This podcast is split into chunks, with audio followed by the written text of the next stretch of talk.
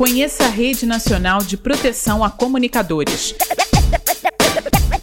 É uma iniciativa do Instituto Vladimir Herzog e diversos parceiros. O objetivo é proteger jornalistas e comunicadores em geral, que sejam alvo de violações à liberdade de expressão, como ameaças, agressões e tentativas de assassinatos.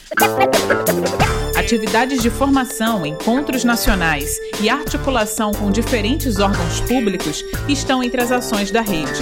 A ideia é construir uma estrutura capaz de dar visibilidade e garantir a defesa jurídica dos casos de violação da liberdade de expressão. A rede está em construção e você pode fazer parte desta iniciativa.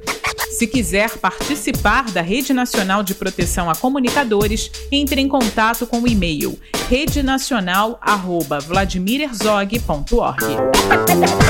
Proteger a jornalista e o jornalista é proteger a democracia. Realização Criar Brasil com apoio da Embaixada dos Países Baixos.